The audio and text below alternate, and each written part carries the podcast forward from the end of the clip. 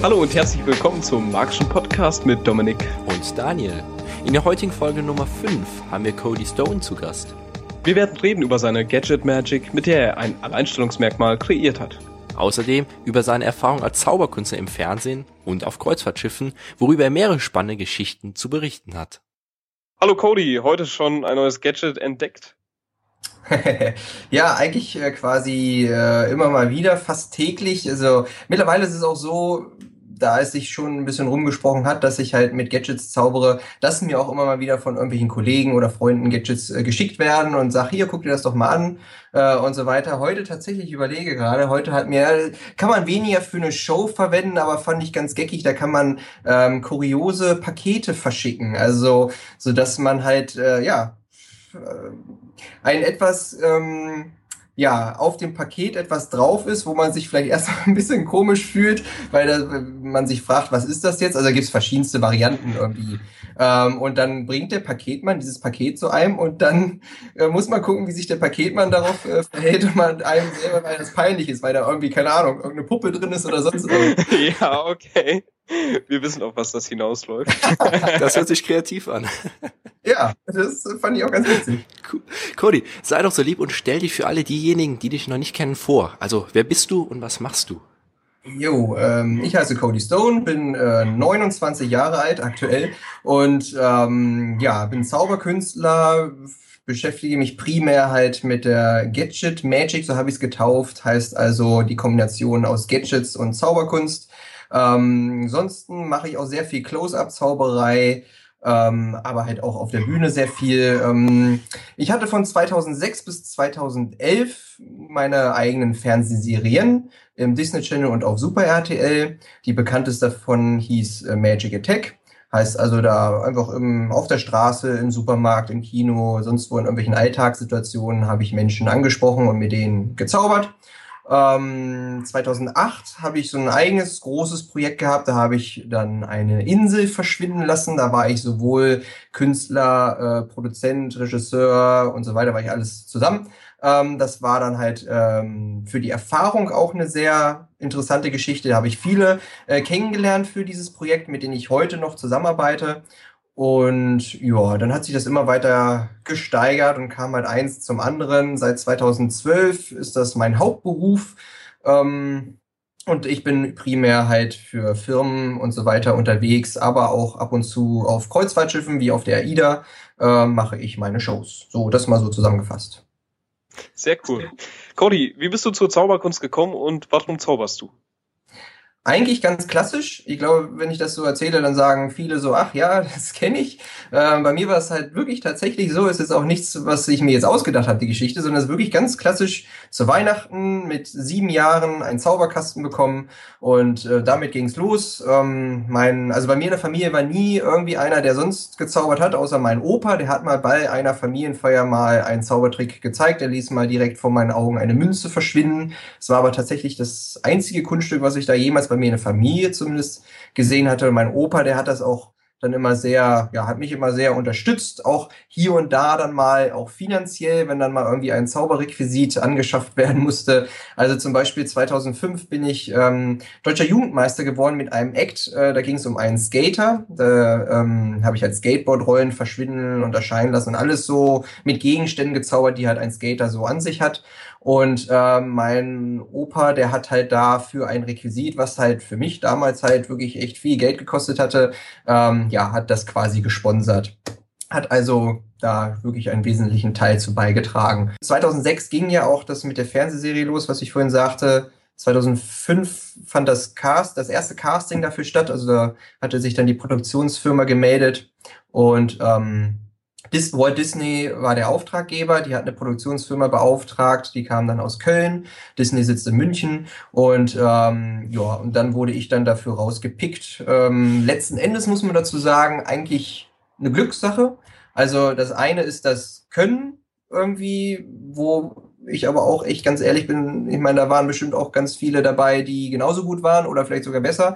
Ähm, aber ich hatte halt einfach das Glück, dass sie in dem Sinne genauso einen suchten, wie ich gerade zu diesem Zeitpunkt war. Also vom Alter her, vom ähm, Aussehen her, von, dass ich halt da noch nicht so eingefahren war mit irgendeinem bestimmten Stil oder Style oder wie auch immer, dass sie mich noch so ein bisschen formen konnten.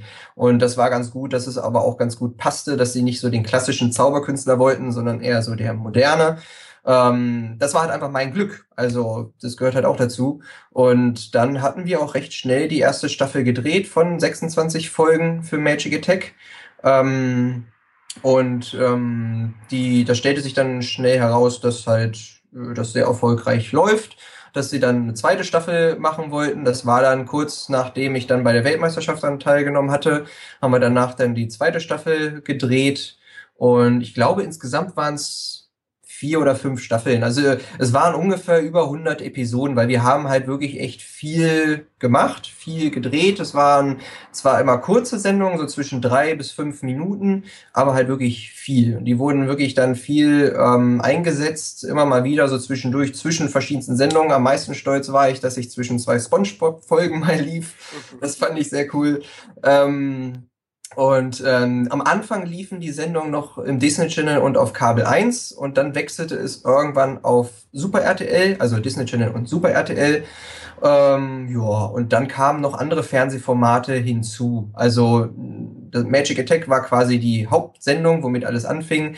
Dann gab's noch ähm, Cody Stone und die magische Acht. Nee, Magic Cody und die magische Acht, so nannten sie es. Und Cody Stone und der magische Mond.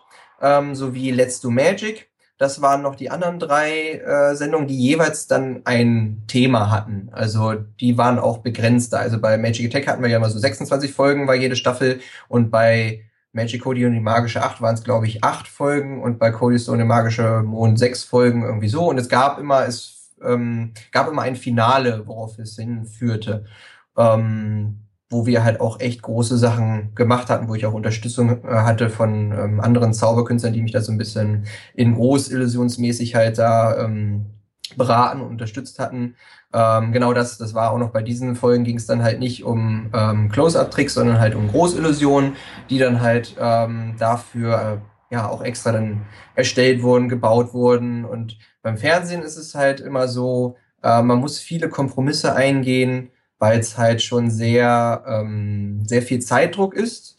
Ähm, ich hatte, also bei Magic Attack, glaube ich, war das krasseste Mal, dass ich für, ich glaube, innerhalb von einer oder anderthalb Wochen musste ich mir, keine Ahnung, irgendwas von 80 Tricks, glaube ich, irgendwie aneignen.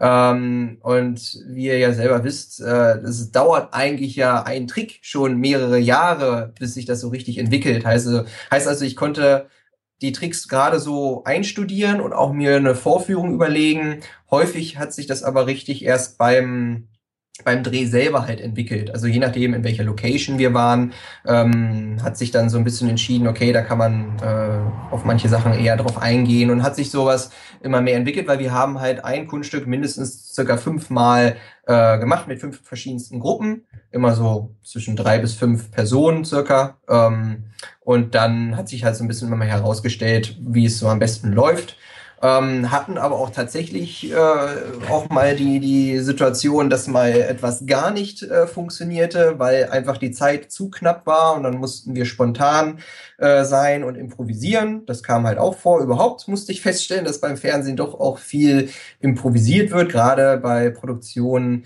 die halt dann wirklich nur einmalig sind. Also weil ich sag mal, wenn du was ja für eine Show, für eine Abendshow planst, dann planst du es ja so, dass du es halt auch für nicht nur einmal machst, sondern für mehrere Shows.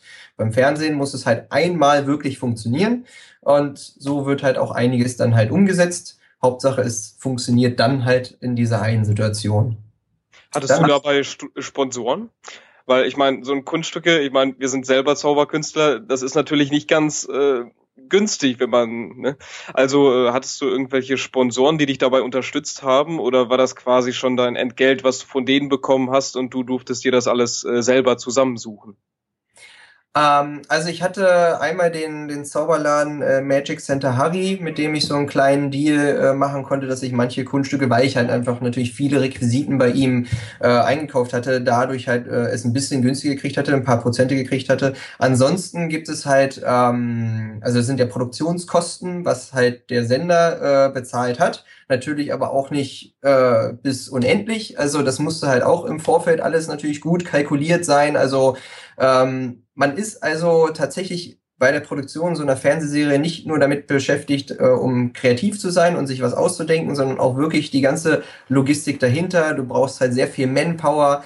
Ähm, du musst da dann die richtigen Leute kennen. Ähm, da steckt schon eine Menge halt dahinter. Und ähm, ja, der Sender hat halt dann die Requisiten, also die bezahlt. Da hat dann hatte ich, ähm, habe ich hier in Hannover einen, einen Bühnenbildner, der primär dann die ganzen großen Requisiten gebaut hatte. Ähm, der, den habe ich quasi da reingebracht, Illusionen zu bauen. Und vorher war der halt ganz normaler Bühnenbildner und ja, hat das einfach, also ich mag es halt einfach sehr, mit Menschen äh, zusammenzuarbeiten, die halt es nicht nur ähm, Geldes wegen machen, sondern halt einfach die die einfach mit einer gewissen Passion ihren Job erledigen. Und das merkt man halt einfach, je mehr man mit ihnen zu tun hat. So ist es halt bei meinem Kameramann, mit dem ich schon seit Jahren halt zusammenarbeite. So ist es bei, mit dem Bühnenbildner, äh, mit meinem Techniker, der die äh, Ton- und Lichteinspielung während meiner Show macht. Ähm, das sind halt einfach Menschen, die da wirklich richtig dahinter stehen. Und das, das stellt man halt einfach fest. Und ja, so kam das halt einfach, hat sich das immer mehr entwickelt. Also so ein ganzes Team um einen herum entwickelt sich halt über mehrere Jahre, weil man dann halt feststellt, so mit denen einen kann man gut zusammenarbeiten, mit den anderen, da stimmt vielleicht nicht ganz so die Kommunikation. Ähm, das stellt man halt einfach fest und dann baut sich halt im Laufe der Jahre einfach so ein, so ein Team auf. Und ähm, ja, um nochmal dann genau auf die Fernsehserien zurückzukommen, da waren dann, ich glaube, es waren insgesamt zwei, zwei Disney-Sendungen, ähm, wo ich ähm, zu Gast war. Das waren so Shows, die Disney-Fan-Shows nannten sich. Äh, die erste hieß die Disney-Fan-Show, die zweite war die Zauberer vom Waverly Place Fan-Show. Die Zauberer vom Waverly Place ähm, war eine Fernsehserie auch vom Disney Channel. Und ähm, daraufhin basierend hatten die dann auch eine ganze Show gemacht, wo Live-Publikum im Studio äh, war und dann ja war er immer mit einem mit einem Quiz ähm, verbunden und dann halt irgendwelche Musikacts und Prominenten, die dann irgendwie da die Jury waren und da hatte ich halt dann ähm, einen, einen kleinen äh, Show-Act, wobei bei der Zauberer vom Waverly Place Fanshow war das schon eine ziemlich größere Sache, da hatte ich schon eine ziemlich längere Fernsehpräsenz, da war ich insgesamt zweimal auf der Bühne. Ähm, einmal ein bisschen kürzer und das zweite Mal ja, war ich dafür da, den Hauptakt auf der Bühne erscheinen zu lassen, nämlich die Selina Gomez, die halt ähm, eine der ähm, Hauptcharaktere in dieser Serie ähm, war. Und dadurch ist sie ja quasi auch so berühmt geworden. Und dann kam so der Gesang ja noch hinzu. Und mittlerweile ist sie ja, glaube ich, primär, glaube ich, als Sängerin unterwegs. Und ähm, das war auch eine interessante Erfahrung, weil es ging über Monate nur darum, okay, wie lasse ich sie auf der Bühne erscheinen? Und ich habe wirklich viele Ideen genannt und jedes Mal hieß es, mh, hm, also von Disney-Seite aus, sie wissen nicht so ganz, äh, ob sie das mitmacht. Also die hatten da ein bisschen Bedenken, wussten nicht ganz, wieso, ja, sie hatten ein bisschen Erfahrung gesammelt mit äh, Miley Cyrus, die das Jahr davor äh, dabei war und äh, wo ein bisschen schwierig war. Und deswegen wussten sie jetzt nicht ganz, wie die Selena Gomez drauf ist. Und ähm, dann hatten wir dann irgendwann eine Methode gefunden, wie was wir machen. Und das Witzige war, als wir dann halt ähm, das geprobt hatten mit ihr und äh, ich führe das mit ihr vor und so und dann sagte sie einfach nur oder fragte mich dann so, ja, wie, das ist alles, was sie machen muss. das war halt ganz witzig. Also die, sie war wirklich eine ganz unkomplizierte Person, sehr nett, ähm, witzig. Also das war, mit ihr hätte man wirklich viel mehr machen können, aber das weiß man halt vorher halt nicht. Ne? Ähm, aber das war eigentlich eine ganz schöne Zusammenarbeit. Das war wirklich echt gut. Ähm, das waren so zwei Tage in München in einem Studio. Und ja, das war, also für mich das Jahr davor bei der die Disney Fanshow, da habe ich eine Torte erscheinen lassen, weil es waren, glaube ich, 15 Jahre, glaube ich, Disney Channel, ein Jubiläum. Und ähm, daraufhin, deswegen Torte und so weiter, habe ich eine riesen Torte erscheinen lassen. Ähm, auch das, das war ja letzten Endes vielleicht drei Minuten Sendezeit oder so. Ungefähr. Aber ein Riesenaufwand halt dahinter, lange geplant und auch wieder die Torte musste ja gebaut werden und so weiter und so fort. Und ähm, schon interessant, was da halt alles da dahinter steht dann halt und äh, auch ja festzustellen, wie das halt so in einem Studio ist, weil sonst meine Serie ja halt nicht in einem Studio stattfand, ähm, ist schon mal doch noch mal wieder ein bisschen anders. Ähm, ja, war eine spannende Geschichte. Wie sieht das bei den Kunststücken aus? Du sprachst eben davon, dass du selbst sehr viel entwickelt hast. Hattest du da komplett freie Hand oder hat der Sender dir zu viel dann gesagt, ja, das geht gar nicht? Wie war das mit der Auswahl auch? Also mit dem Produzenten, mit dem Regisseur habe ich ähm, die Tricks immer ausgesucht. Äh, zusammen teilweise halt haben wir online äh, geguckt oder ich habe ihnen meistens halt Dinge vorgeschlagen. Ähm, bei Disney ist es so, da es halt ja ähm, Kinderfernsehen ist, sind halt manche Sachen natürlich auch nicht erlaubt, wie jetzt irgendwie Alkohol, Zigaretten und sonst irgendwie sowas halt. Ähm, auf solche Sachen musste man halt achten oder halt auch, also alles, was jetzt Kinder nachmachen könnten halt. Das muss man halt wirklich immer gut durchdenken und könnte es für sie gefährlich sein. Also so hatte ich halt, ähm, ich hatte damals auch einen, einen großen Ventilator ähm, den ich halt durchdrungen habe, während er sich gedreht hat. Und ähm, ja, der war halt wirklich riesig. Also ich bin ja mit dem ganzen Körper da durch. Und ähm, das konnten wir halt nicht machen, weil sie halt dann Bedenken hatten, dass ne, auch so ein kleiner Ventilator sie einfach mal so die Hand reinhalten, äh, tut auch weh. Und deswegen, da musste man schon immer drauf achten. Und ja, also ich konnte erstmal ja alles vorschlagen, was ging, aber der Produzent oder der Regisseur hat dann halt entschieden, was wir dann wirklich halt machen konnten. Und da war ja dann auch wiederum äh, interessant. Also ich hätte ja danach immer eigentlich einen Zauberladen eröffnen können, weil ich hatte so viel, ähm, auch immer noch, also so viele Sachen. Mittlerweile, ich habe schon im Laufe der Jahre ein paar Sachen verkauft, aber ich habe immer noch ein paar Sachen halt übrig, weil ähm, an manchen Sachen hängen auch wirklich spezielle Erinnerungen, die will ich dann auch nicht verkaufen, die will ich dann lieber behalten. Aber ich hatte so einen Einblick in so viele Kunststücke ähm, und man hat ja dann irgendwann auch festgestellt von Mal zu Mal, von Staffel zu Staffel, ähm, wenn man sich so die ganzen Beschreibungen dann irgendwie durchliest von Kunststücken in irgendwelchen Online-Shops, konnte man schon besser einschätzen, ist das wirklich so, kann man das wirklich für unsere Zwecke gebrauchen oder halt nicht. Also die ähm, Auswahl wurde da schon immer ein bisschen enger dass man halt das besser entscheiden konnte, dass man, weil manchmal am Anfang war es so, dann hat man sich irgendwas besorgt und stellt dann fest plötzlich, das ist halt einfach doch nicht so machbar wie gedacht oder halt einfach nicht unter den Umständen, die wir halt brauchen, ähm, ja, machbar. Und deswegen ja, war das manchmal ein bisschen schwierig, weil da hängt ja dann wirklich eine Menge dahinter. Dann wird nämlich ein Drehbuch geschrieben. Ähm, der Regisseur schreibt dann halt einfach, was passiert. Der schreibt dann auch die Texte, die Moderation und so weiter.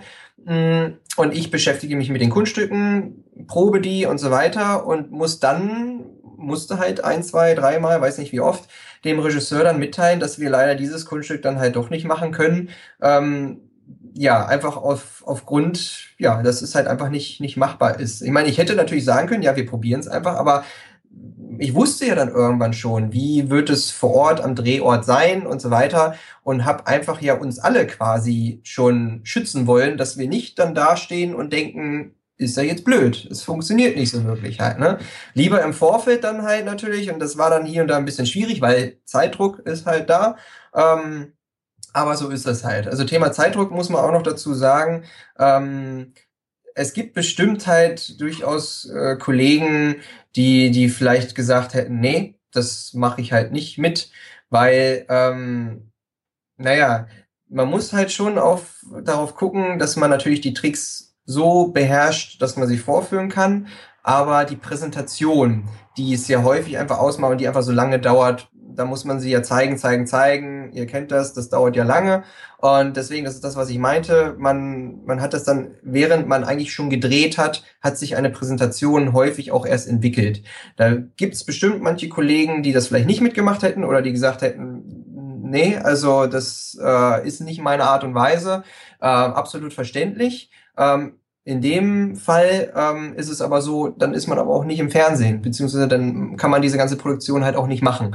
Ähm, ist vielleicht auch für manche Kollegen dann wieder in Ordnung, wenn das der Preis dafür ist. Wie ich meiner Meinung halt, äh, meine Meinung ist, dass wir das gut hingekriegt haben. Das war auch ähm, ein großer Verdienst von dem Regisseur, der auch sehr zauberbegeistert war ähm, der halt wirklich sehr darauf geachtet hat, dass einfach die Kunststücke gut wirken, gut rüberkommt und das war auch sehr viel wert und meine zumindest, dass wir auch das halt gut hingekriegt haben. Aber ne, das sind so manche Sachen, die ja im Hintergrund äh, passieren, die man jetzt, wenn man sich die Serien ansieht, vielleicht nicht unbedingt erahnt oder weiß, äh, was dahinter steht. Aber so künstlerisch gesehen ähm, musste man manches schon, ich sag mal, in Anführungsstrichen ertragen, ähm, das einfach mitspielen halt so, weil sonst hätte es nicht funktioniert. Wie stehst du zu Kameratricks? Ähm, ich persönlich habe da ähm, ein recht ich sage jetzt mal offenes Verhältnis. Wenn ich bin erstmal für alles bereit, wenn es der Effekt hergibt, ähm, dann von mir aus. Wenn es aber, ich sag mal, ähm, das Verhältnis muss stimmen. Als ich sage jetzt mal eine eine Fernsehshow, wo äh, jetzt ja ich sag mal 50 Prozent Kameratricks sind oder vielleicht noch mehr, ähm, da wäre ich nicht für. Also wenn dann aber, keine Ahnung, mal zehn Prozent oder so halt einfach mal ein, um vielleicht äh, um einen Effekt einfach ähm, näher zu verdeutlichen oder um irgendwas hinzukriegen. Also ne, wenn irgendwie 90 Prozent der Sendung halt aber wirklich alles Kunststücke sind, die wirklich vor Live-Publikum funktionieren, dann habe ich damit ähm, so erstmal keine Probleme, weil letzten Endes geht es um die um die Unterhaltung ähm, der Zuschauer. Das ist so meine Meinung und ähm, da ist mir erstmal so weit, ähm, bin ich da, lasse ich mich nicht einschränken. Aber das Verhältnis muss halt stimmen. Du meintest eben schon, dass du sehr viel mit Gadgets zauberst. Warum gerade Gadgets? Was liebst du daran? Ist das modern? Ist das cool? Oder ist das einfach eine große Leidenschaft von dir? Ja, ähm, da muss ich noch ein bisschen weiter ausholen, weil äh, ich habe wirklich über viele Jahre halt ähm, nach meiner Bühnenperson, nach meinem Charakter, nach dem, was mich auszeichnet, gesucht. Ich habe über viele Jahre halt ähm, immer wieder festgestellt, nein, so nicht. Ich habe halt wirklich sehr viel ausprobiert, äh, bin sehr häufig auf die Nase gefallen. Ähm, es hat vieles nicht funktioniert. Es war auch sehr deprimierend. Es hat lange gedauert. Und irgendwann so, ich sag mal, das ging so los im Jahr 2013. Ähm, da kam ich immer mehr in die Richtung, naja, der Begriff kurios. Der war für mich äh, da sehr entscheidend. Ich hatte geguckt, ich will meine Zauberkunst irgendwie so ein bisschen kurioser gestalten. Als Beispiel hatte ich da eine Autoblindfahrt gemacht, was so ein sehr klassisches Kunststück in Zauberkreisen ist, was halt viele Kollegen auch schon gemacht haben. Und ich hatte halt versucht, diesen Klassiker in dem Sinne halt so ein bisschen aufzupimpen, äh, es kurios zu machen. So habe ich halt ähm, es mit einem thailändischen Tuk-Tuk gemacht. Ähm, einfach so ein, so ein, ja, ein anderes Gefährt schon mal zu nehmen. Dann hatte ich mir äh, insgesamt drei Hindernisse ähm, gegeben. Das eine war halt ein, ja, ein, ein Mensch in einem Hasenkostüm, äh, so ein Maskottchen halt, der wurde auf dem Boden festgekettet. Äh, lag also quasi mitten im Weg, den durfte ich nicht überfahren, den Hasen. Ähm, dann gab es eine Rampe, äh, weil da eine Treppe war. Da musste ich halt genau die äh, Rampe auch treffen, weil die gerade so breit war wie das Tuk-Tuk. Und ich hatte zwei äh, ziemlich teure Sportwagen am Ende, die halt nebeneinander äh, standen und äh, ja eine kleine Lücke hatten, wo ich gerade so durchfahren konnte.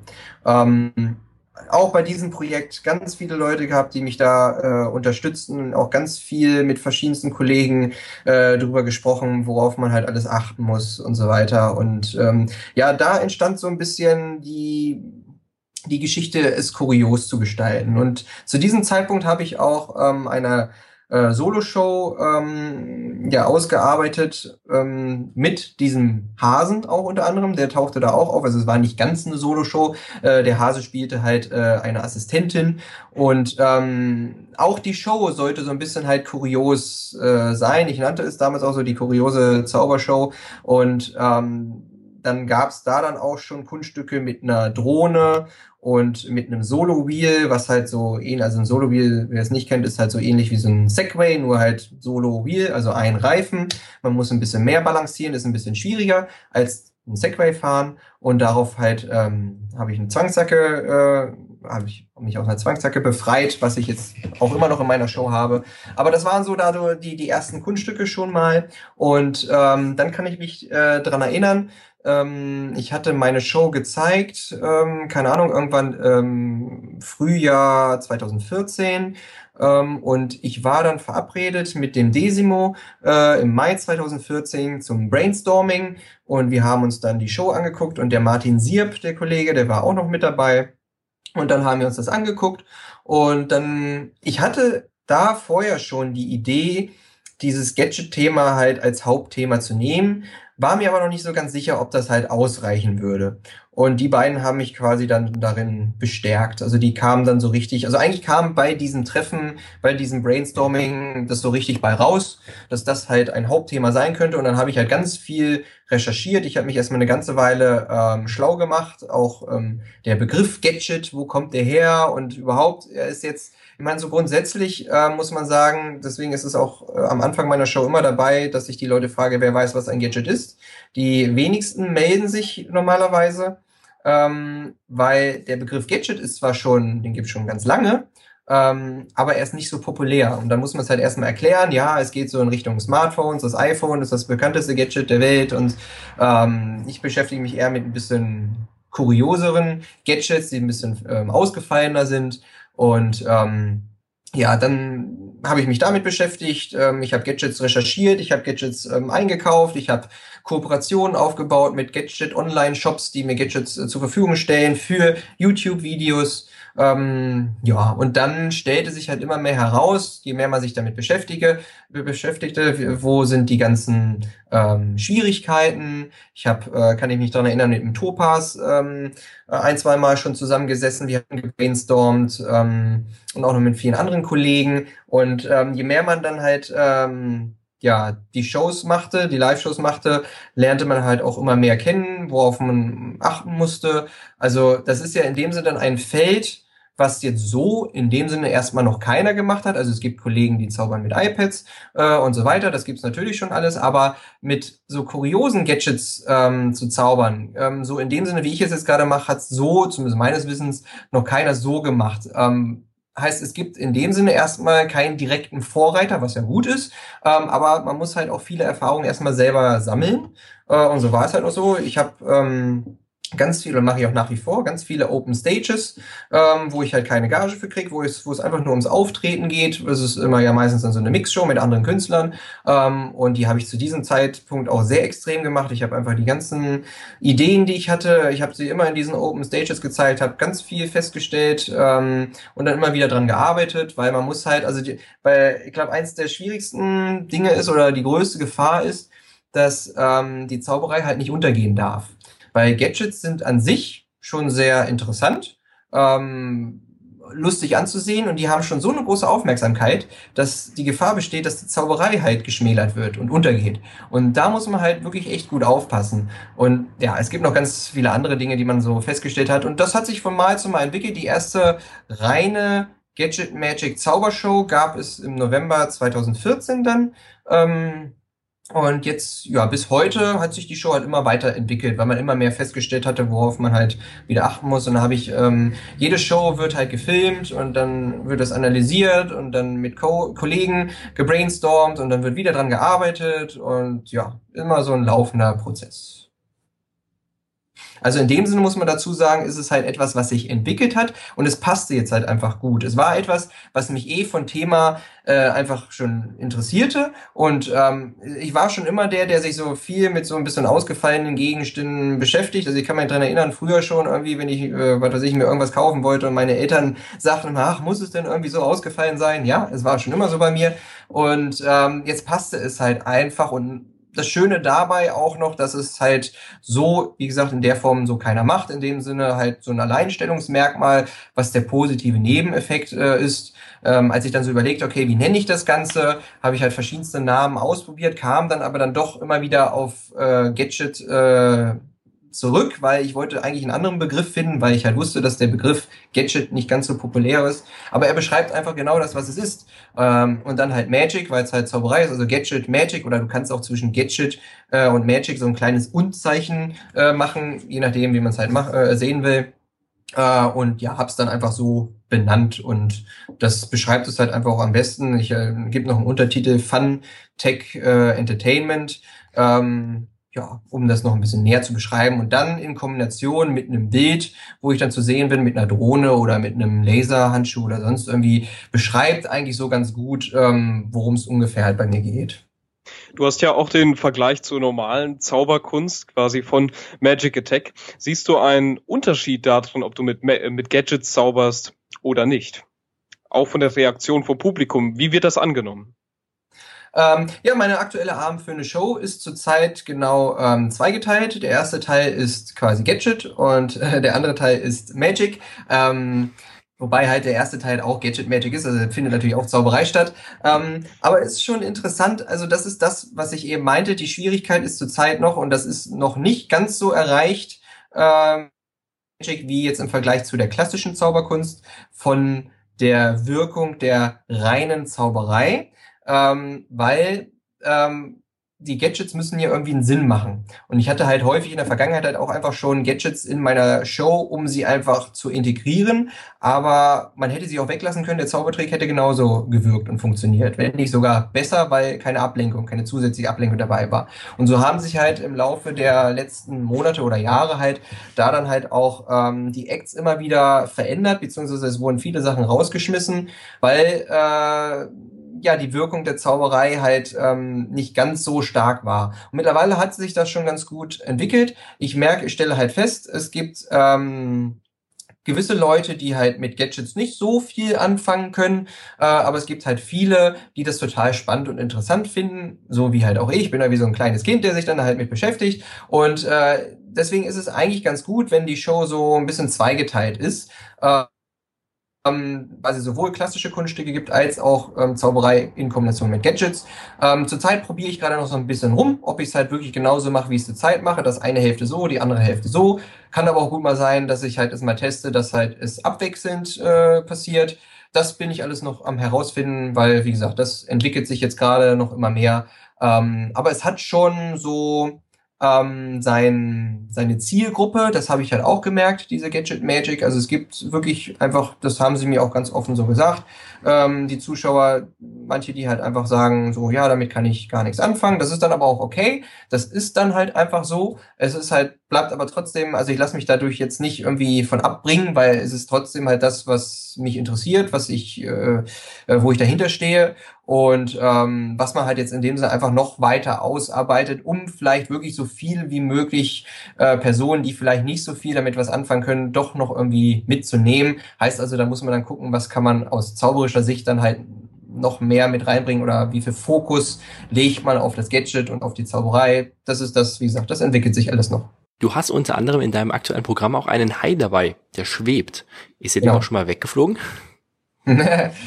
Naja, man muss da schon gut äh, gucken. Ähm, er ist ja mit Helium gefüllt und es war bisher, es ist eher beim Transport ähm, quasi zum Theater hin und auch im Nachhinein dann halt, wenn es wieder ins Auto zurückgeht, da muss man mal sehr gut aufpassen, weil dann ist man draußen unterwegs und wenn es dann mal windig ist, dann muss man den schon gut äh, festhalten. Ähm, in der Show selber ist er mir jetzt noch nicht äh, irgendwie abgehauen. Äh, es liegt an der Location, ähm, also in Hannover, in dem Theater, in dem ich häufig spiele, da ist die Decke sehr tief und somit die Scheinwerfer auch sehr tief tief. Da muss man wirklich im Verhältnis, wenn dann die Zuschauer auch noch da sitzen, schon mal so sehr gut gucken, dass der gerade so dann da durchpasst und dann auch nicht von irgendwelchen Scheinwerfern groß irgendwie äh, erfasst wird.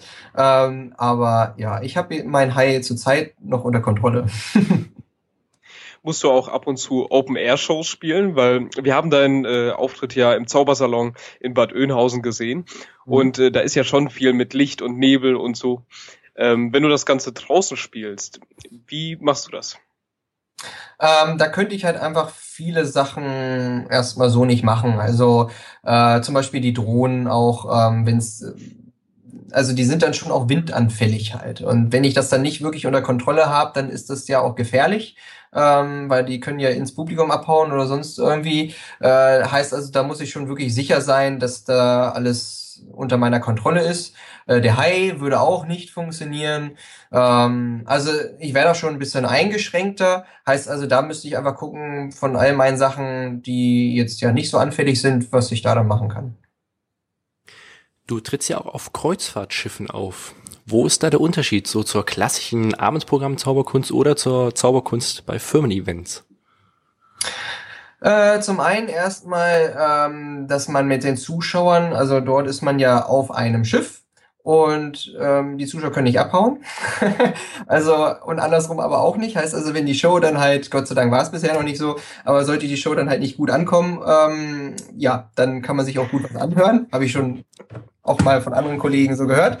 Ähm, nee, ansonsten ist es halt so, äh, die Leute, also bei mir funktioniert das Gott sei Dank echt bisher alles super. Ich habe jetzt sechs Reisen äh, mitgemacht und äh, die verschiedensten Reisen mit verschiedensten Altersklassen. Ähm, das Schöne ist dabei, dass man halt, ähm, ja, es ist ja die Kombination aus Arbeit und ein bisschen Urlaub halt. Ich habe nach vier Reisen für mich so ein Resümee gezogen, dass es, ähm, ich kann das schon alles genießen, ich kann mich da auch aufs Pooldeck äh, legen und so weiter. Und das ist auch interessant ja dann, wenn man dann, keine Ahnung, im Whirlpool da auf dem Pooldeck ist äh, mit den Gästen und dann stellen die auch dann irgendwie eine Frage und so weiter. Das ist schon irgendwie ganz witzig. Oder beim Abendessen kommt das auch, ähm, ja, entstehen witzige Interaktionen.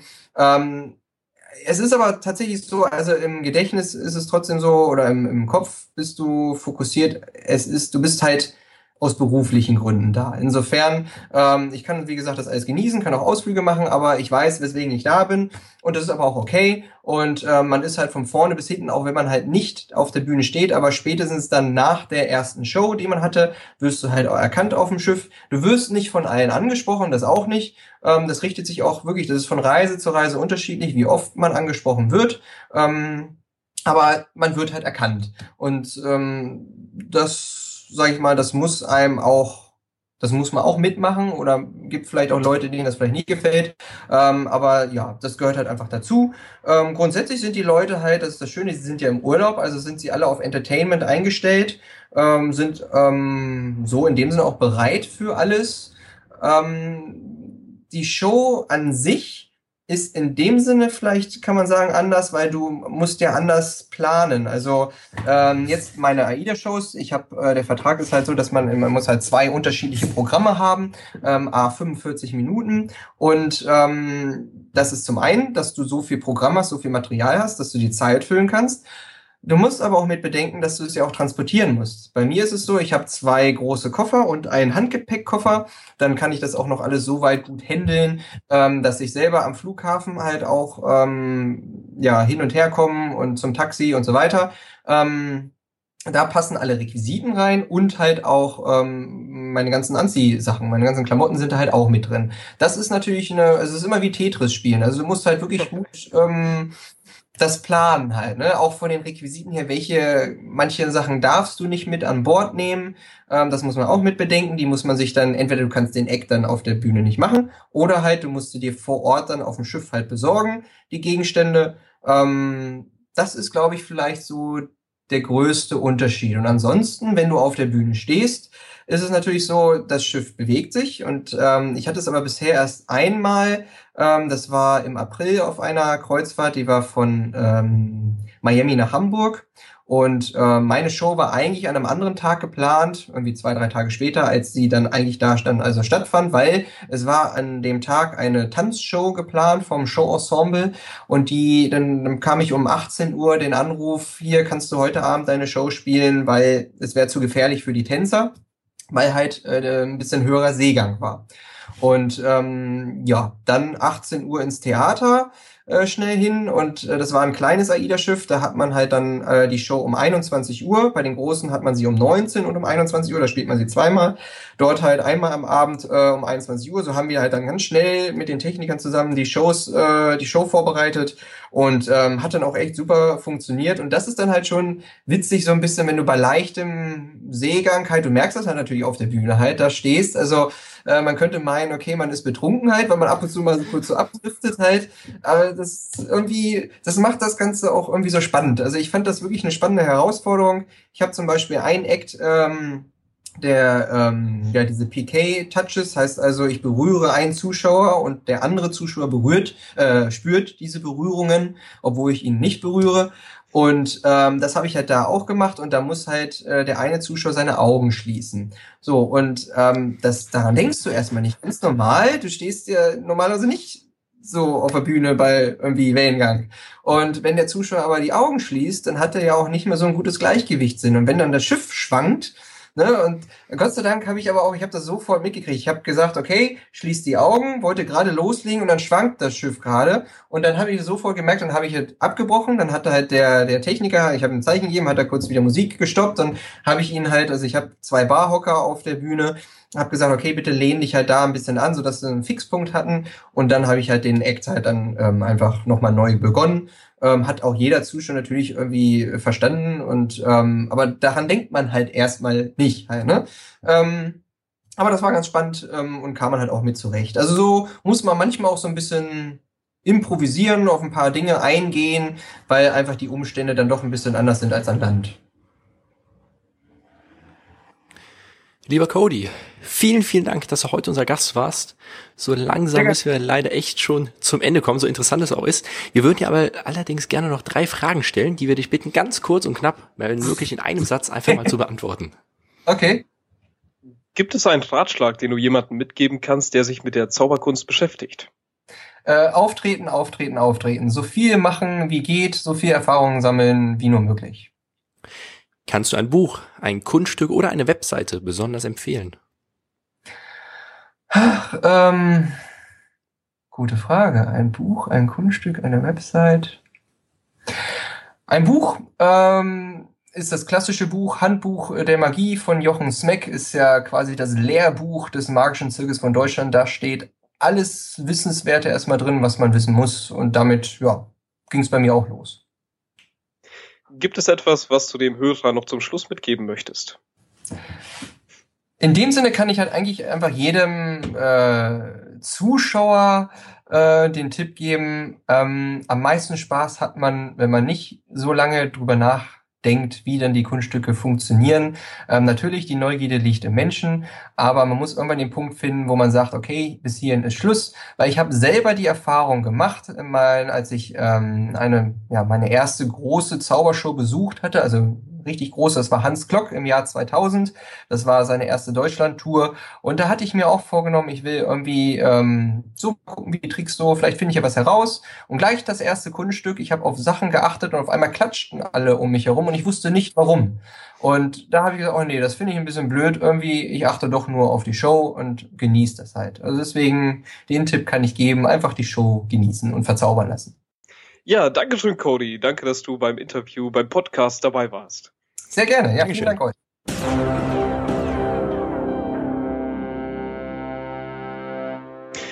Das war's mit unserem heutigen Podcast. Vielen Dank, dass du bis jetzt zugehört hast. Unser Zitat der Folge kommt von Albert Einstein. Er sagte einmal, es gibt nur zwei Arten, sein Leben zu leben.